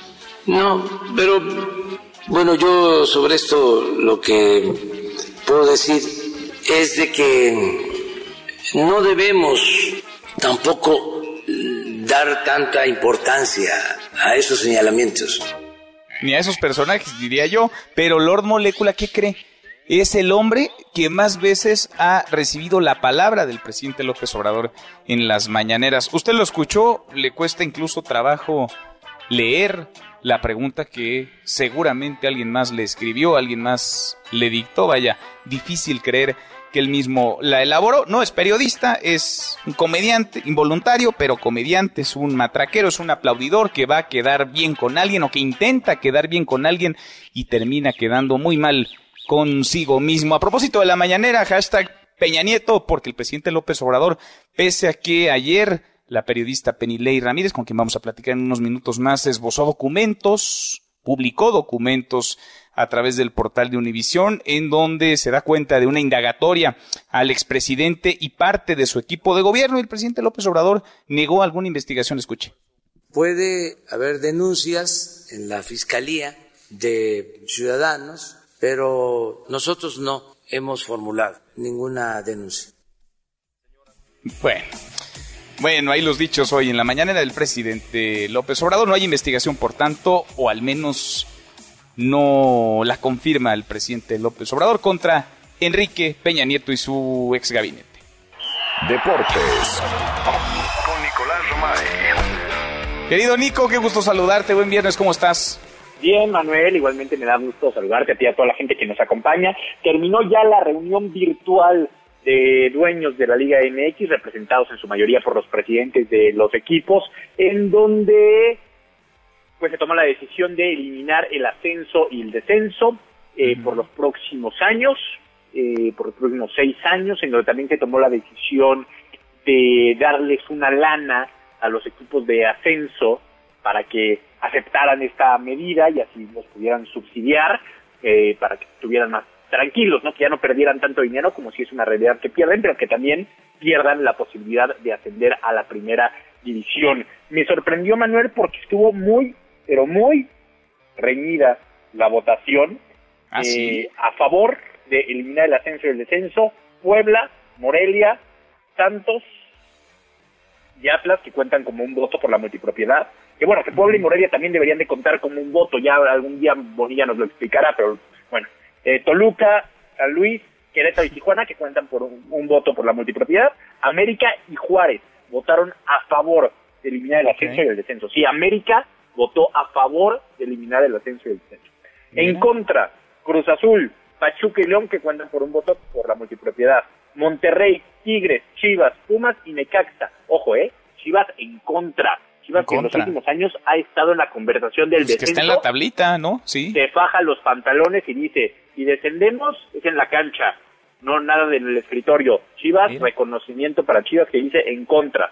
Y bueno, los demás equipos, ¿qué decir, Manuel? Quitando a América, que la verdad no tiene problemas de, de, descenso, seguramente muchos intereses, pero no problemas de descenso, pues los demás equipos, yo no sé cómo hagan sentir en estos momentos a su afición, de decir, pues caray, lo que no vamos a poder conseguir en la cancha, nuestros presidentes, nuestros dueños lo consiguieron en el escritorio. sí, sí, en, la mesa, Nico. Ahora, híjole, es, es difícil aquí tomar una posición tan radical. Estaba yo escuchando uno de los que estaba más indignado con la desaparición de la Liga de Ascenso. Entiendo, es propietario de un equipo tamaulipeco, no es el Tampico Madero, es el Correcaminos. Sí, sí, el, el Correcaminos, que entiendo, y corrígeme si me equivoco, Nico, que recibe también financiamiento de la universidad, del Estado. Es decir, no como tal es un, es un negocio de privados, es decir, a él también podría terminársele o al menos ver mermada una bolsa que le ponen sobre la mesa una autoridad, un gobierno, en este caso un gobierno estatal. Totalmente, y es que ayer nos lo platicaba Jesús Martínez Murguía, nos explicaba cómo cambió León, no solamente como institución, sino como ciudad, desde que León ascendió a Primera División. Entonces, ¿tú crees que los gobiernos no están interesados en que haya fútbol de Primera División en sus estados? Pues claro que sí, es normal, Manuel. Eh, No, me parece que mientras esos recursos se utilicen bien, yo no le veo ningún tipo de problema. León cambió radicalmente desde que tiene un equipo de primera división, ¿no? El, los sábados, que vaya América, que vaya Chivas, que vaya Pumas, el tener tantos comercios afuera, la gente feliz, pues sí, es parte del fútbol, porque es lo que muchas veces no vemos, ¿no? La, la pantalla completa de decir, pues es que también ahorita les acabas de romper la ilusión a Oaxaca, a Celaya, a Tampico Madero, a Oye, Yucatán, algún día nos, nos comentaba el gobernador Mauricio Vila todo lo que le han metido, le han apostado han hecho en infraestructura, en, calidad, digamos, en profesionalizarse para que los venados de Yucatán, por ejemplo, puedan ascender. Y sí, hay un montón de historias, ¿no? Que se ven truncas. Adiós, sueños rotos, Nico. Sí, no, entonces, sí, no, no podemos alejarnos de la realidad. Claro que los gobiernos meten mucho dinero ahí porque les conviene, Manuel, porque el fútbol queramos o no, es parte muy importante de la, de la sociedad. Y para estas localidades es importantísimo, el decir, tener por lo menos la aspiración, Manuel, de llegar a primera división, ¿no? Esa ilusión. Hoy, ¿cómo, crees que decir los aficionados de estos equipos? Pues ya saben que no, o sea, que pase lo que pase, pues no, nunca van a llegar a, primera división, por lo menos en los próximos seis años. Ni hablar. Pues democracia es democracia, los votos son los votos, no sé qué tanta democracia hay adentro ahí de la Federación Mexicana de Fútbol, Nico, es una discusión que ya hemos tenido en otros momentos y es muy opaco lo que sucede ahí adentro, pero ahí está, por lo pronto mataron el ascenso. Sí, mataron el ascenso y están tranquilos. Estos equipos que, que te mencioné, pues estarán muy tranquilos los próximos seis años. Sí tendrán una multa económica, pero que es incomparable con lo que representa descender. O sea, la, cantidad de dinero es incomparable. Estamos hablando de que van a pagar 120 millones de pesos por descender, o sea, 6 millones de dólares, cuando realmente una franquicia vale entre 40 millones de dólares, 50 millones de dólares. Entonces es incomparable, ¿no? Pues y por el otro lado, pues ojalá que los planteles no bajen su calidad. Ojalá que los planteles no bajen su calidad, que, todo apunta para allá, no para decir, oye, ya no tengo riesgo, puedo bajar mi nómina y puedo ganar más dinero. Pues veremos, Nico, veremos cuando regrese a la actividad del fútbol, que ojalá sea pronto, por ahí de junio, julio. Si bien nos va, abrazo, Nico, y los escuchamos en un ratito. Te mando un abrazo, Manuel, saludos. Nicolás Romay con los deportes. Pausa antes, una vuelta por el mundo de la mano de mi tocayo Manuel Marín. Volvemos, hay más en esta mesa, la mesa para todos. Internacional. China reconoció que el número de muertes por coronavirus fue 50% más alto de lo que informó anteriormente. Tan solo en la ciudad de Wuhan, donde inició la pandemia, el número de víctimas es de 3.869 personas. Esto abre la duda de cuánta información ha ocultado el gobierno del país comunista. Estados Unidos es hoy el epicentro de la pandemia, como hace apenas unas semanas lo era Italia o incluso China. El país vecino suma más de 672 mil casos positivos, es decir, más de lo que registra España, Italia y Francia juntos. Podrías perder tu lugar en la mesa para todos con Manuel López San Martín. Regresamos. Todos los días salimos a buscar la información que necesitas. Hoy, sin embargo, tenemos un compromiso muy especial contigo y con México. La situación nos obliga a hacer un esfuerzo adicional para mantenerte actualizado y protegerte al mismo tiempo. Somos los reporteros de MBS Noticias. Y no podemos detenernos. Queremos que nos apoyes, quedándote en casa. Si te cuidas, nos cuidas. MBS Noticias, contigo en casa. En Mesa para Todos, la información hace la diferencia. Con Manuel López San Martín. Seguimos, volvemos a esta mesa, la mesa para todos. Ya platicábamos un fragmento de la mañanera, lo que toca el tema de salud, lo que toca a los matraqueros, a estos aplaudidores que ahí están haciendo preguntas a modo, que alguien les dicta, que alguien les escribe, pero también hoy en la mañanera el presidente López Obrador habló de las propuestas, si es que las hay, porque hasta ahora desde su gobierno no se vislumbran del todo. Las propuestas que podrían poner sobre la mesa lo están poniendo también el sector empresarial, la iniciativa privada para salir de la crisis económica y un tema polémico, por decirlo menos, un tema que ayer se encendió en las redes sociales. Está investigando el gobierno del presidente López Obrador, Enrique Peña Nieto y aparte de su gabinete, Rocío Méndez. Rocío, buenas tardes. Así es, Manuel, gracias. Muy buenas tardes. Cuestionado sobre el llamado del Consejo Coordinador Empresarial a un gran acuerdo para enfrentar la crisis económica derivada de la cuarentena por el coronavirus, el presidente Andrés Manuel López Obrador manifestó que no ha recibido la propuesta, pero él recordó que ya cuenta con un plan de reactivación económica. Sin referirse a la petición de los empresarios de contar con incentivos fiscales de cara a la pandemia, el primer mandatario enfatizó que no habrá condonación de impuestos. ¿Cómo decidimos acabar con el robo de combustible, con el huachicol, y vamos a mantener el huachicol de los que no pagan impuestos? Siempre perdía Hacienda, siempre perdía el gobierno, que al final de cuentas perdía el pueblo. Ya se tiene un equipo de expertos para dar seguimiento a todos estos asuntos y no es actuar en forma arbitraria por otra parte, el presidente López Obrador remarcó que su encuentro con Alejandro Díaz, gobernador del Banco de México, fue cordial y amistoso y destacó que hay finanzas sanas y hay dinero en la caja de su administración. Sí vimos lo de el fondo que se puede entregar al gobierno en abril del año próximo por la depreciación del peso. Eso está normado. Implica que esos fondos, en el caso de que nos correspondan se entregarían en abril del año próximo. Pero afortunadamente no vamos a utilizar créditos. Finalmente, el presidente López Obrador aclaró que no se investiga desde su gobierno al expresidente Enrique Peña Nieto ni a su ex esposa, Angélica Rivera. No hay ninguna investigación abierta del Ejecutivo, del gobierno que represento, en contra del expresidente Peña Nieto. No existe. Es la información al momento. Gracias, muchas gracias, Rocío. Bueno, eso dice Andrés Manuel López Obrador. Peña Nieto, que hay que decirlo, ha visto caer a varios de sus amigos, de sus aliados, de sus cercanos desde Juan Collado hasta Emilio Lozoya, pasando por Eduardo Medina Mora, Rosario Robles, bueno, hasta Carlos Romero de Champs, que fue obligado a renunciar a la dirigencia del sindicato petrolero. Ayer le decía, se encendieron las redes sociales con una exclusiva de la periodista Penilei Ramírez, Penilei, que mostró documentos que avalarían que el gobierno mexicano está emprendiendo una masiva investigación bancaria al gabinete del expresidente Enrique Peña Nieto. Siempre me da gusto saludar a la periodista de investigación de Univisión, columnista del Universal, Penilei Ramírez. ¿Cómo estás, Penilei?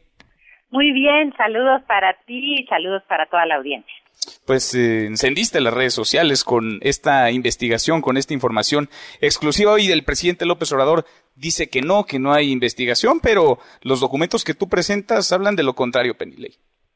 Pues mira, lo que está diciendo el presidente primero dice que no hay una investigación desde el Ejecutivo, entiendo como se está refiriendo a la presidencia, eh, y después dice, cuando le preguntan sobre los oficios de la función pública que publicamos, él, él contesta, bueno, si existen es porque alguien los solicitó, o sea, hace como que no sabe si existen o no. eh, entonces, bueno, eso nos deja un poco en la cancha de el presidente dice que no sabe y que él no ha ordenado una investigación, que es lo que él ha dicho en ocasiones anteriores. O sea, no hay mucha novedad. Hay, más allá de lo que me parece interesante es poder explicar cuál es el, el, el procedimiento, lo que ya hay. Esta misma tarde la función pública ha, digamos, ha, abundado sobre eso, sobre qué, qué, tipo de atribuciones tienen ellos para revisar la evolución patrimonial. Y, eh, y al final lo que, lo que estamos viendo es que si hay un proceso de indagatoria que todavía no se ha traducido en una denuncia, eh, lo, y, y, lo veremos más adelante. Primero falta que los bancos contesten, por lo que nosotros estamos publicando, hay una solicitud para que los bancos expliquen información sobre los, los eh, funcionarios. Una solicitud eh, de la Secretaría de la Función Pública. Así es, de la Secretaría a los, los bancos uh -huh. y, y de ahí eh, se derivará una investigación, un análisis primero de información a partir de lo que contesten estos estos bancos. Eso lo veremos en su momento. Pero por el momento no podemos decir que hay una denuncia, sino una indagatoria, eh, por lo menos bancaria, que es la manera como lo estamos presentando nosotros en la. Uh -huh. Ahora, ¿tuviste acceso a, a, otros a otros oficios similares? Eh, Univisión Investiga tuvo acceso a otros eh, documentos muy similares, fechados todos el 26 de marzo por la propia Secretaría de la Función Pública, que habría enviado a los a los bancos Penilei. Sí, eh, son varios oficios que son de este año, eh, el de José Antonio Mides el 13 de marzo, hay otros cuatro que son del, eh, del 26 de marzo que solicitan información sobre Peña Nieto y su familia, sobre Humberto Castillejo, sobre José Narro y su esposa, y sobre Gerardo Ruiz Esparza y su esposa. Y hay un paquete de documentos muy similares de también solicitudes hechas desde la función pública que son del año pasado, de 2019, y ahí tocarían tocan a otros miembros del gabinete, entre ellos Osorio Chong y Luis Videgaray e Ildefonso Oaxaca. Pues es el primer círculo presidencial, el primer círculo de confianza de Enrique Peña Nieto, Así él es, incluido, ¿no? Sí, exactamente. El, sí, el... incluido el propio Castillejo, que como sabemos era un hombre de mucha confianza de él hasta que dejó la Consejería Jurídica de Presidencia en 2017. Uh -huh. Ahora, ¿qué tan común son este tipo de solicitudes, Penile? Porque uno podría decir, bueno, pues a lo mejor se hace con, no sé, uno de cada tres mexicanos, ¿no? Uno de cada tres políticos para llegarse de información. ¿Qué tan común, qué tan frecuente es que la Secretaría de la Función Pública pida este tipo de información a los bancos en México? La, la, Secretaría sí tiene atribuciones para pedirlo, depende del curso de sus propias investigaciones. Lo que ellos eh, dicen es que no se hacía mucho en el pasado porque no se investigaba corrupción y que ahora está sucediendo más porque esta administración sí está investigando corrupción. Eso, digamos, que es como parte de, su propio discurso. La, la fuente con quien pasó la información, que no nos el sistema bancario, lo que nos dijo es que no, no tenían ellos antecedentes de que se hiciera. Eh, digamos, una investigación que fuera directamente a un gabinete, incluyendo tantos miembros del mismo gabinete y mucho menos en un periodo de tiempo tan corto, es decir, investigar a cinco personas distintas del gabinete eh, al mismo tiempo en un periodo de una semana y con números de indagatorias distintas. Esto significa que no podemos presumir que se trata de un mismo caso, sino de cinco casos distintos, por lo menos esta fuente dice que no, que no lo había visto nunca antes. Es, un montón. Ahora, ¿sería la, la, primera o habría habido ya, digamos, otra serie de oficios antes de este, digamos, de esta ola de oficios para investigar a varios dentro del gabinete Peña Nieto? ¿Hubo antes otros en esta misma administración? Sí, hubo, otros en junio, entre junio y agosto de 2019, que son estos que te comento que tocaban a Videgaray, a Ildefonso mm. Guajardo, a Osorio Chong, o sea, digamos era un primer paquete de secretarios.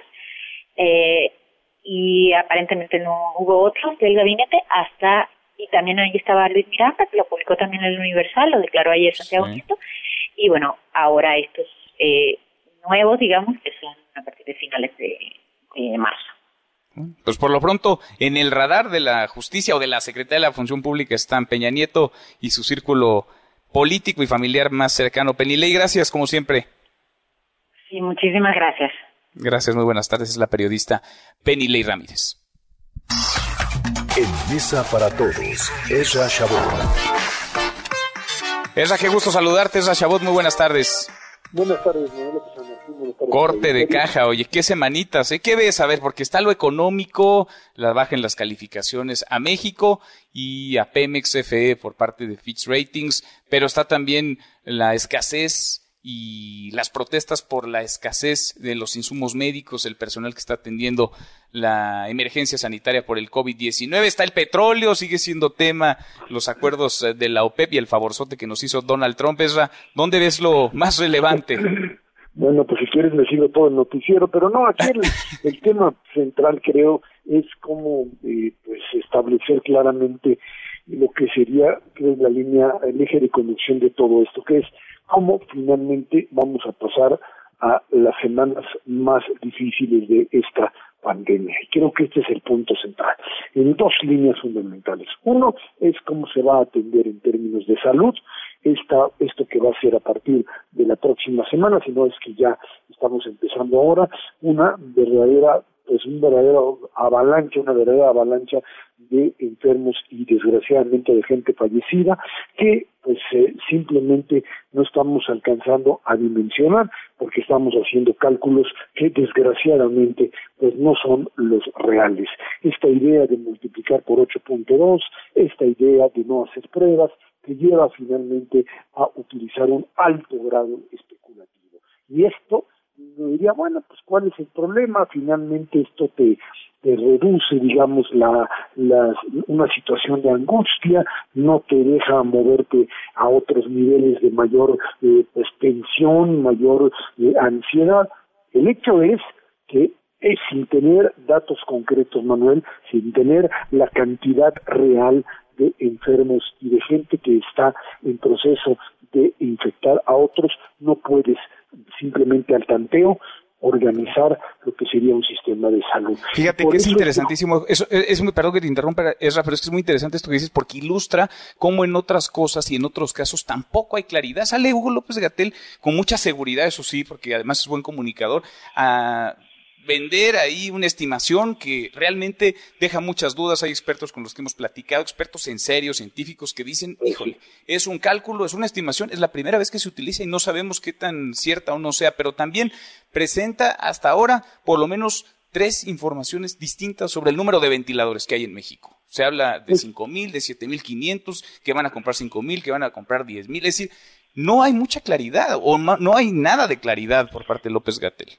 No, pues creo que lo que sucede es muy sencillo. No tuvieron la precaución de prepararse desde el inicio. Esta idea de que desde enero sabíamos, si desde enero tenían preparado o, o, hubiesen tenido realmente la incidencia o la, capacidad de medir esta incidencia eh, eh, de el virus, de la capacidad de infectar el virus, estarías en una dimensión totalmente diferente. Eh, figuras que trataron inicialmente a nivel internacional de jugársela así, como Boris Johnson, digamos, fue el primero que antes incluso de infectarse él, tuvo que dar marcha atrás porque dijo esto no funciona. Modelo Centinela que funcionan en espacios bastante reducidos al inicio de las propias pandemias, en, eh, comunidades, en modelos comunitarios bastante eh, fáciles, digamos, de detectar, pero no cuando tienes algo que se te vino como avalancha sin control alguno. Y ahora aquí el, el dilema de aquí en adelante es, ¿qué haces? Y no te queda otra más que comenzar a hacer pruebas, pruebas y pruebas a lo que más puedas eh, generar para poder establecer finalmente los viajes famosos, o sea, las cadenas de transmisión, cómo conectarte frente a los distintos eh, elementos que te llevan de un contagio a otro. Esto es lo mismo que se quejan en Estados Unidos, en otra dimensión, a pesar de que igualmente, o sea, de la misma forma que critican a Donald Trump diciendo es que no se hicieron las pruebas suficientes, es que se eh, eh, estableció un mecanismo igual de decir esto está simplemente eh, delimitado a una a un área al que podemos circunscribir, pues resulta que no, hoy se vuelve otra vez a caer en esta en este error desde mi punto de vista es un error estadístico de decir tenemos eh, áreas municipios que están eh, detectados que ahí es donde está el virus. Y, a partir de eso podemos hablar de una distribución municipal que dicen es pues inamovible. Eh, aquí el problema es que desgraciadamente por el tema económico por el tema de subsistencia no tienes la capacidad de hacer eso. Y estos municipios como los conurbados del Estado de México, o como algunos otros que están en otros lugares, simple y sencillamente, como no tienes la posibilidad de paralizarlos, no puedes hacer lo que hicieron en China, no no tienes el sistema autoritario ni los mecanismos pues no, para pero aquí, pero aquí es a ver, López Gatel aquí va tomando decisiones de salud, económicas, Ahora de seguridad, también habló de seguridad hoy en la mañana. Yo no veo a Graciela Márquez, a la secretaria de Economía, no veo a Arturo Herrera, el de Hacienda, no veo ya tampoco a Durazo, el secretario de Seguridad. Ahora, Hugo López Gatel habla y sabe de todo cuando hay un desaseo en el sector salud, hay un desaseo en la cifra de ventiladores de camas, hay un desaseo en el reparto de insumos, hay un desaseo en la explicación del modelo Centinela, pero en esas manos estamos, eso. Bueno, sí, el problema aquí decir que en un momento determinado el tema económico con cuando tú lo chocas este, este, esta problemática económica de gente que ya perdió el trabajo, que no tiene con qué vivir, que se le van a acabar aquellos que tenían ahorro y se les van a acabar, Manuel, los recursos en el mes que entra, porque digamos que hasta ahí llegas, y para junio, julio, porque cada vez vas jalando más la liga decía abril, fines de abril, ahora resulta que mayo, en una de esas, dice López Gatel, a lo mejor el, el pico está en junio y en una de esas, en junio ya iremos viendo cómo se ojo de buen cubero, ¿no? Pues sí, ahí al chilazo, como diríamos, pero lo cierto es finalmente que ah, eh, eh, ah, si no tienes una estrategia económica de aumento de deuda, de meterle dinero directamente ahí donde se mantienen los empleos, que es en las empresas, de tratar de mitigar de verdad en, niveles de lo macro, no de andar metiendo 25 mil pesos que no te van a dar para subsistir a la empresa como tal, si no lo haces para mayo, junio, vamos a tener un doble problema, una enorme masa de infectados, con un número importante de gente fallecida y además una estructura económica destruida que para cuando la quieras construir, Manuel, ya no vas a tener con quién y una masa de informales que además ni siquiera la informalidad les va a dar. Qué panorama. Suena catastrófico, perdón, pues pero si no hacemos algo en, de forma emergente, este acuerdo que habla de iniciativa privada, Manuel, simple y sencillamente estaremos jugando a dar palos de ciego. Tal cual. Esra, un abrazo, gracias. Gracias, igualmente. Buenas tardes. Muy buenas tardes, Esra Chabot. Pausa y volvemos con un resumen de lo más importante del día esta mesa, la mesa para todos. No te levantes. Podrías perder tu lugar en la mesa para todos. Con Manuel López San Martín. Regresamos. En Mesa para Todos, la información hace la diferencia. Con Manuel López San Martín. Seguimos, volvemos a esta mesa, la mesa para todos. Cruzamos la media ya a la hora con 37. Vamos con un resumen de lo más importante del día. Resumen. Resumen. La CNDH apareció por fin. La CNDH afirmó que el proyecto de guía bioética, el cual prioriza la vida de pacientes jóvenes sobre los adultos mayores, es ilegal y violatorio de los derechos humanos. La comisión dice que este documento contiene criterios que ejercen discriminación indirecta hacia las personas mayores. Pero el presidente tiene otros datos. Él asegura que cuestionar su proyecto de bioética, el de su gobierno, el del Consejo de Salubridad, es no tener nada que hacer. Escúchelo es ganas de buscarle tres pies al gato. Pero así están. Es lamentable que esto esté sucediendo, pero también es bueno al mismo tiempo. Como diría el filósofo de mi pueblo, no está bien, pero tampoco está mal, porque muestra el cobre. Ni bien ni mal, sino todo lo contrario, pues que reciban el mensaje ahí en la CNDH les habla el presidente López Obrador, que además denunció hoy que los ataques a su gobierno son por intereses electorales. Hay quienes buscan politizarlo todo. Esto también diría que es normal y va a crecer la descalificación al gobierno federal y a la institución presidencial en la medida de que se vayan acercando las elecciones del año próximo. Bueno, y a propósito de elecciones y de partidos, Morena podrá o no donar el 50% de sus prerrogativas por el COVID-19. ¿Qué dijo el INE? Ernestina Álvarez. Ernestina, buenas tardes. Manuel, buenas tardes para ti, para el auditorio. Te informo que ante la emergencia sanitaria por COVID-19, el Consejo General del INE determinó que los partidos políticos que así lo decidan pueden renunciar a un porcentaje de sus prerrogativas que se les depositan de forma mensual para que sean reintegrados a la tesorería de la federación, pero será el gobierno federal quien determine para qué se usa ese dinero. Con esta decisión, el INE aprobó que Morena renuncie al 50% de sus prerrogativas de 2020, que representan 826 millones de pesos, pero los descuentos se harán de forma mensual y ascienden a 103 millones. Estos se aplicarán a partir de mayo y se prolongarán hasta diciembre. En sesión virtual, el consejero presidente del INE, Lorenzo Córdoba, aclaró que el financiamiento público hay que cuidarlo y renunciar a él es una situación excepcional por la emergencia que vive el país dijo que los partidos no pueden realizar donaciones directas. Escuchemos. Los partidos políticos no pueden realizar donaciones con sus recursos. Las donaciones están, para decirlo en otras palabras, prohibidas. El dinero que es recibido por los partidos solo puede ser destinado a fines partidistas. Esa ha sido una de las garantías de la equidad de la contienda y una garantía de que el dinero que se invierte en la política no es utilizado para distorsionar a la misma. Manuel Auditorio, hasta aquí el reporte. Gracias, muchas gracias. Mi compañera Ernestina Álvarez, Hugo López Gatel, que habla de todo, que lo mismo dicta de medidas de salud que de economía, ahora habló de seguridad, descarta usar la fuerza pública para cumplir con la cuarentena. Escuche lo que dijo en la mañana. Sistemáticamente hemos respondido no, no, no tenemos intención alguna de militarizar la respuesta de salud pública. ¿Por qué razón? Porque la consideramos por un lado innecesaria y por el otro lado inconveniente. Inconveniente porque esto perturbaría mucho la dinámica social que hasta ahorita ha sido muy favorable a esta respuesta. De todo, ¿eh? De todo habla, de todo opina.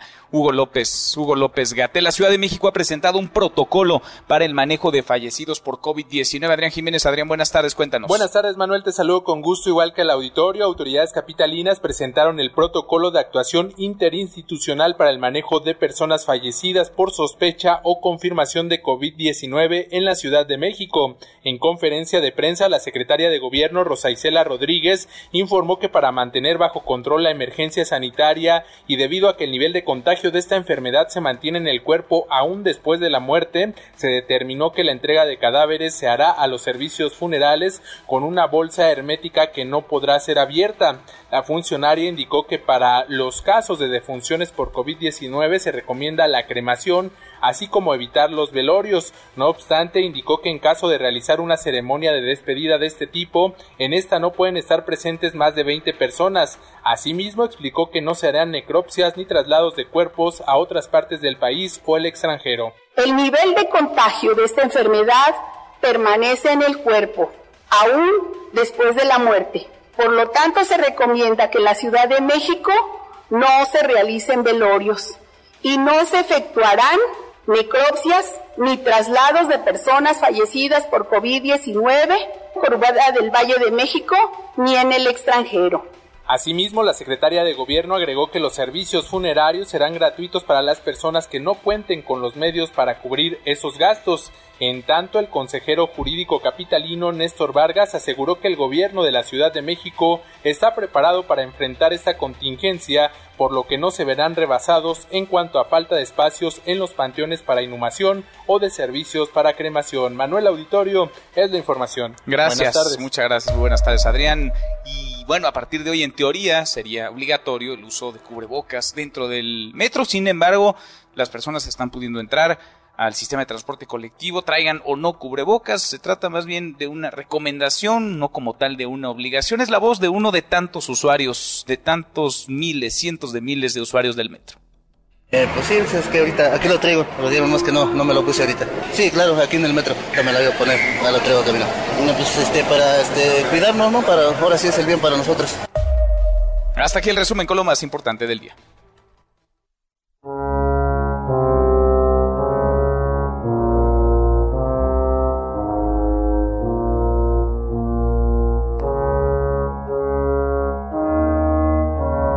Querido Miyagi, José Luis Guzmán, segundo tiempo en esta mesa para todos. ¿Qué estamos escuchando? Estamos escuchando una canción icónica del año 1980 que es el inicio, o más bien el título principal de la película El Resplandor, ah, original de Stanley Kubrick. Sí, claro. Basada en la novela de Stephen King.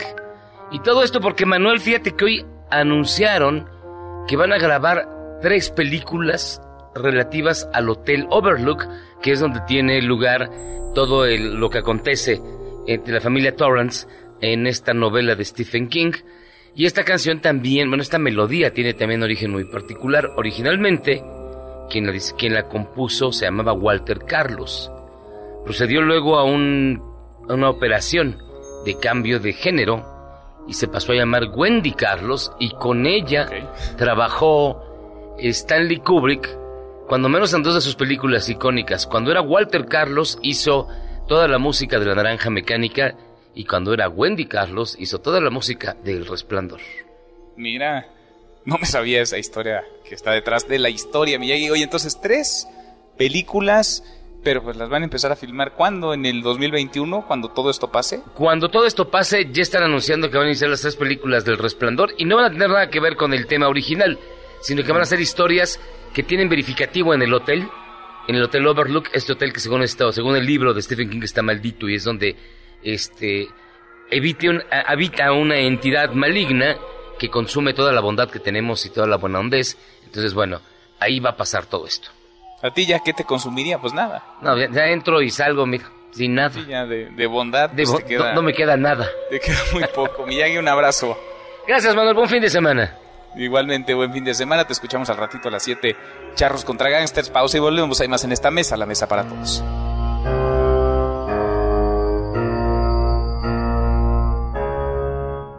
Información para el nuevo milenio. Mesa para todos. Con Manuel López San Martín. Regresamos. Más información y análisis en Mesa para todos. Con Manuel López San Martín. Seguimos, volvemos a esta mesa, la mesa para todos, como todos los viernes. Ya es casi nuestra colaboradora, la doctora Diana Cover, doctora experta en psicoanálisis, experta en manejo de crisis, también que nos ha ido acompañando a lo largo de esta situación de confinamiento, de aislamiento, de cuarentena. Diana, ¿cómo estás? Buenas tardes. Hola Manuel, muy buenas tardes, ¿cómo estás? Bien, muy bien, muchas gracias. Pues hay un montón de temas que platicar contigo. Hoy me gustaría que nos detuviéramos en un par. Eh, las dificultades en los vínculos que están teniendo, que estamos teniendo las personas en esta circunstancia inédita, típica para convivir tanto tiempo con la misma gente, bajo el mismo techo, por un lado y por el otro, algo en lo que se ha insistido mucho, que son los adultos mayores, son a quienes más hay que cuidar, cómo sobrellevar, digamos, este aislamiento y cómo hacerlo pues más digerible, más ligero para todos y sobre todo para cuidar a los adultos mayores, Diana. Sí, Manuel, tienes toda la razón. Ahora sí, como, como dijo uh, Jaspers, que fue un psiquiatra y filósofo del siglo XIX, Los humanos se dan cuenta de sí mismos en situaciones límite. Y como tú dices, esos límites nos llevan a crisis. Es muy probable que la mayoría de nuestros planes, ¿no? Este, hayan cambiado de un día para otro. Pienso un poco en la Semana Santa, tú tenías planes, todo el mundo teníamos planes, y de un día para otro esos planes cambiaron y salieron volando por la, por, la ventana, ¿no? ¿Cómo enfrentamos esto? ¿no? Pues mira, para empezar, yo quisiera como decirle al auditorio que hay que tener como mucha conciencia de tener una agilidad emocional. Es decir, tener una habilidad a experimentar lo que pensamos y sentimos de tal manera que saque lo mejor de nosotros. ¿Qué quiero decir con esto? Es considerar lo bueno, lo malo y lo feo, ¿te acuerdas de la película Lo bueno, lo malo y lo feo? De nuestro pensar y sentir y ponerlo en contexto adecuado. ¿Cómo podemos ponerlo en un contexto adecuado a esta crisis? Bueno, lo que hay es, hay que hacer una adaptación a esta crisis. Y yo sé que para cada quien, yo puedo hablar por mí mismo, tú por ti, pero hay muchas personas en distintas, ¿no? En distintas situaciones de vida. Entonces, generalizarlo es difícil. Pero yo quisiera como, eh, quise como resumir qué hacer para tratarnos a todos, a los grandes, a los chicos y a los mayores. Y se me ocurrió, se me ocurrió pensar en tres pilares fundamentales, que es conectar con otros. Una cosa es estar solo a ratos, y, que, y eso no es lo mismo estar en soledad. Entonces busca apoyo y conexión emocional con otros y si la sensación te rebasa, busca ayuda profesional. ¿sí? No, no te detengas porque al final del día también tu físico, ¿no? Tu salud física va a tener que ver muchísimo con tu salud emocional. Otra cosa es retoma el control, ya que seguro sí tienes una sensación de haberlo perdido totalmente. ¿Cómo puedes tomar este retomar este control? Bueno, pues contribuye, contribuye a los demás, contribuye a no a estar en contacto con la gente mayor, uh, contribuye a tocarle la puerta al vecino que sabes que no puede salir al, al, al, al, al súper. Ayúdalos, ¿sí? Contribuye a causas, ¿sí? Hay mucha gente que quiere ayudar. Los mexicanos son un pueblo que están que son identificados y son conocidos por su gran ayuda y su O sea, estar en aislamiento, Diana, no implica estar aislado, valga la redundancia, es decir, estar confinado no implica separarse de la sociedad, sino encontrar formas nuevas de vincularnos. Exactamente, yo creo que esa es una gran ventaja que tenemos hoy día, que puede ser como un retomar no los, los, a los vecinos. Muchos no sabemos ni quiénes son no sabemos si tenemos a una gente mayor viviendo a nuestro lado sí retomemos uh, retomemos a nuestros a nuestros seres queridos retomémonos a nosotros ¿no? Y, y, retomemos aquellas personas que, que están cerca, cerca, pero que no tienen los mismos privilegios que nosotros pudiésemos tener.